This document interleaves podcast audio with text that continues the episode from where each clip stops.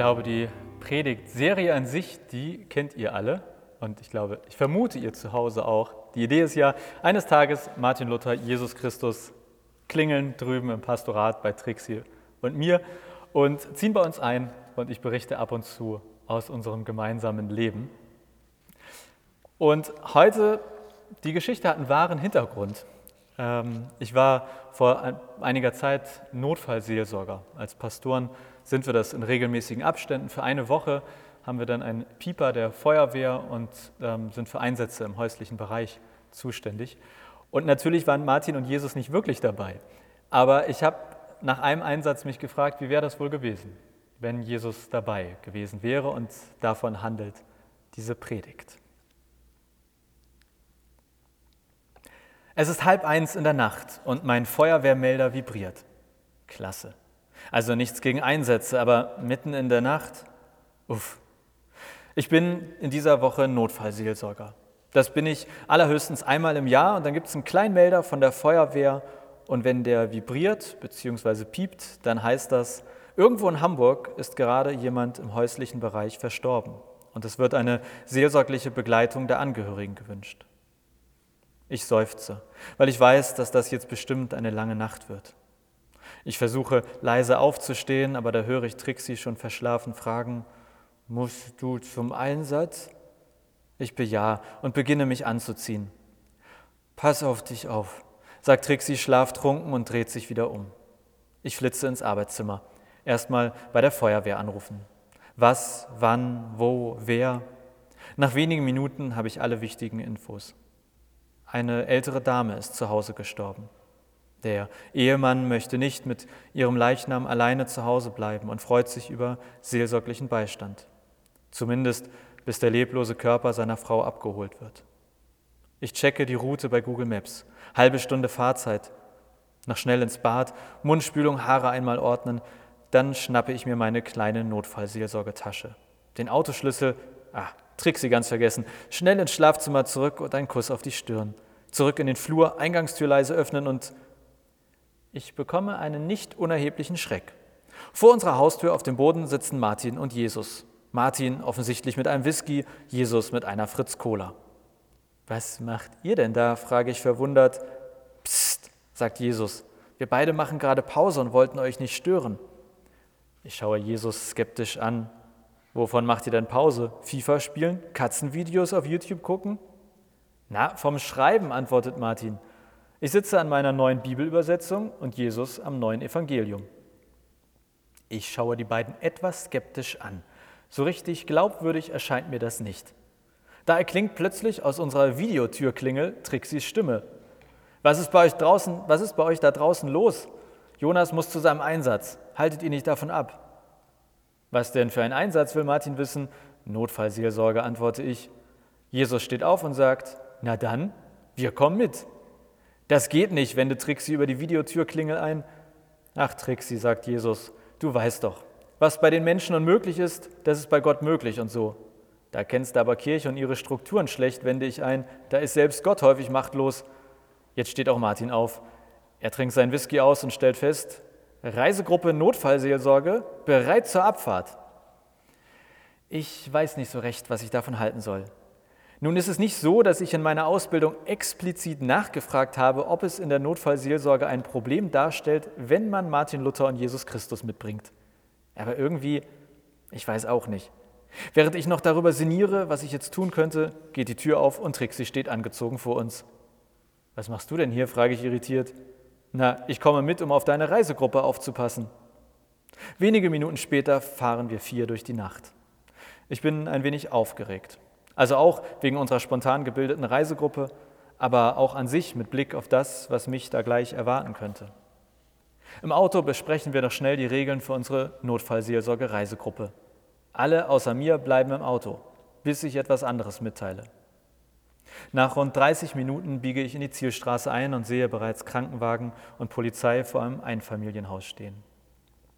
Am Krankenwagen begrüßen mich die Sanitäter, ein Notarzt erklärt mir kurz die Situation und ein paar medizinische Hintergründe. Die Verstorbene war schwer krank und ist letztlich an Herzversagen gestorben. Wir klingeln gemeinsam am Haus und zwei Polizisten öffnen mir.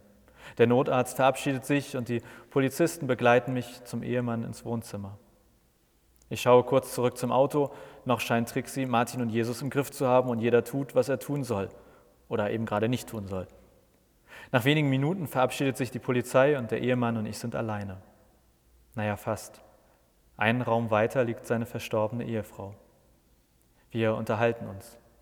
Es geht um den Abend an sich, um die zurückliegenden Jahre der Krankheit, um die Ehe insgesamt, um ihre weit weg wohnenden Kinder. Wir blättern in Fotoalben und er führt mich durch die Wohnung zu verschiedenen Bildersammlungen. Dann klingelt es auf einmal. Der Ehemann schaut mich an und fragt, ist das schon der Bestatter? Das ging ja richtig schnell. Ich nicke, habe aber schon so eine Vorahnung. Als wir gemeinsam zur Tür gehen und er sie öffnet, bestätigt sich mein Verdacht. Martin Luther und Jesus stehen dort. Entschuldigen Sie, beginnt Martin, wir sind äh, Kollegen aus der Notfallseelsorge. Wenn Sie möchten, dann sind auch wir gerne für Sie da. Der Ehemann schaut mich etwas fragend an. Ich nicke ihm zu und er antwortet, na dann kommen Sie mal alle rein. Und wer ist die junge Dame dort hinten? Er zeigt auf Trixie, die am Gartentor steht. Das, ähm, erklärt Martin, ist unsere Fahrerin. Und die soll draußen frieren? fragt der Ehemann. Nee, nee, holen Sie die mal mit rein. So sitzen wir auf einmal in großer Runde im Wohnzimmer und es passiert, was so oft passiert. Wenn Jesus da ist, dann sind wir anderen auf einer positiven Art abgemeldet. Martin hat sich in die Sofaecke verzogen, wurde mit ausreichend Gebäck versorgt und studiert die Beipackzettel etlicher Medikamente. Trixie und ich sitzen am Ende eines Esstisches und beobachten, wie Jesus mit dem Ehemann spricht und spricht und zuhört und spricht und mit ihm schweigt, seine Hand hält. Ich habe keine Ahnung, wie viel Zeit vergangen ist, aber ich würde locker auf zwei bis drei Stunden tippen. Da steht Jesus auf einmal auf und fragt den Ehemann, sollen wir rübergehen? Er nickt und geht Hand in Hand mit Jesus ins Schlafzimmer nebenan. Trixie und ich folgen mit angemessenem Abstand. Wir sind ja schon ein wenig neugierig. Martin isst seine Kekse weiter und scheint damit sehr zufrieden zu sein. Auf dem Boden im Schlafzimmer vor dem Doppelbett liegt die Verstorbene.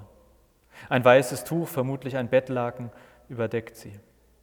Auf dem Boden ist überall Blut. Ist sie hier verstorben? fragt Jesus leise. Der Ehemann schüttelt den Kopf und erzählt dann traurig, aber mit erstaunlich fester Stimme, nein, sie ist drüben im Badezimmer in meinen Armen, in meinen Armen gestorben. Ihr war unwohl und sie ist ins Bad und dann habe ich es klirren gehört und als ich rüber bin, da lag sie auf dem Boden. Sie hat sich den Kopf an der Heizung oder so gestoßen und stark geblutet. Ich habe mich dann zu ihr gesetzt und ihren Kopf gehalten und mit der anderen Hand die 112 gewählt. Ich habe versucht zu tun, was die mir dort erzählt haben, aber ich weiß auch nicht. Irgendwann war dann der Notarzt da und hat sie rüber ins Schlafzimmer gebracht. Sie haben noch versucht, sie wiederzubeleben, aber ich wusste schon, dass sie gegangen ist. Ich sehe eine kleine Träne, die sich aus Jesus rechtem Auge löst und langsam sein Gesicht hinunterläuft. Das schätze ich an ihm. Dieses Mitgefühl, echtes Mitgefühl, keine pseudo-frommen Worte, ja in den innigsten Momenten sogar meistens gar keine Worte. Wir stehen da und schweigen und schauen auf den unter dem Tuch verborgenen, leblosen Körper.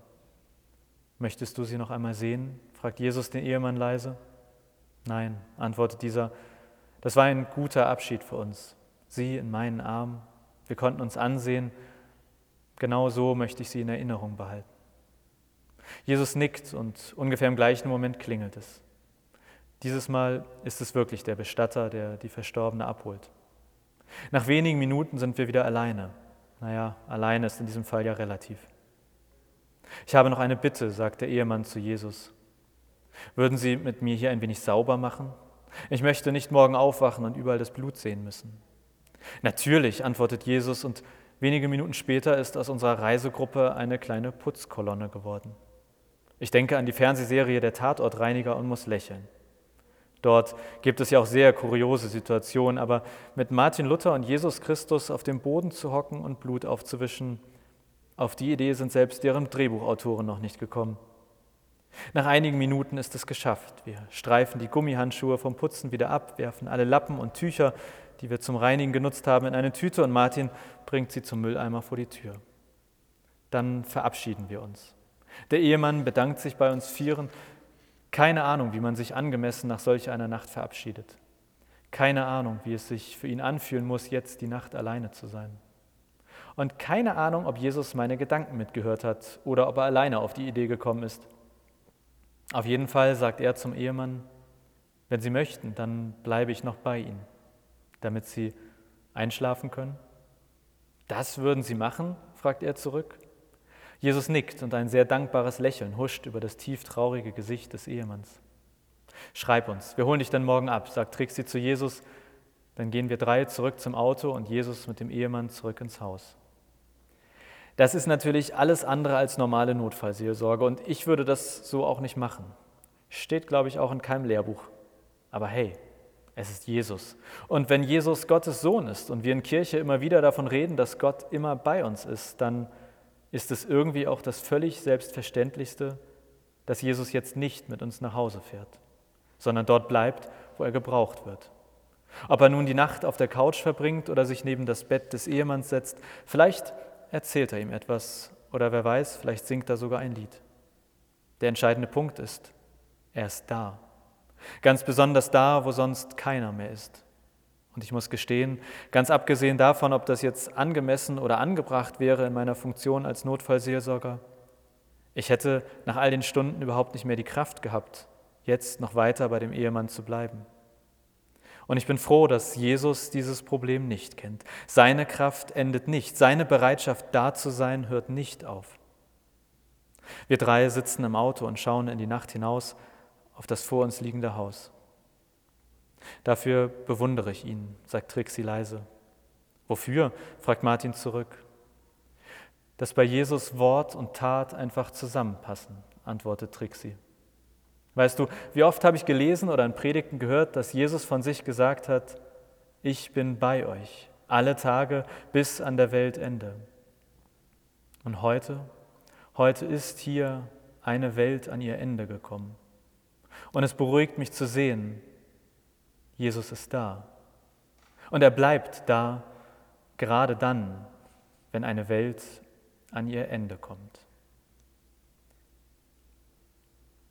Amen.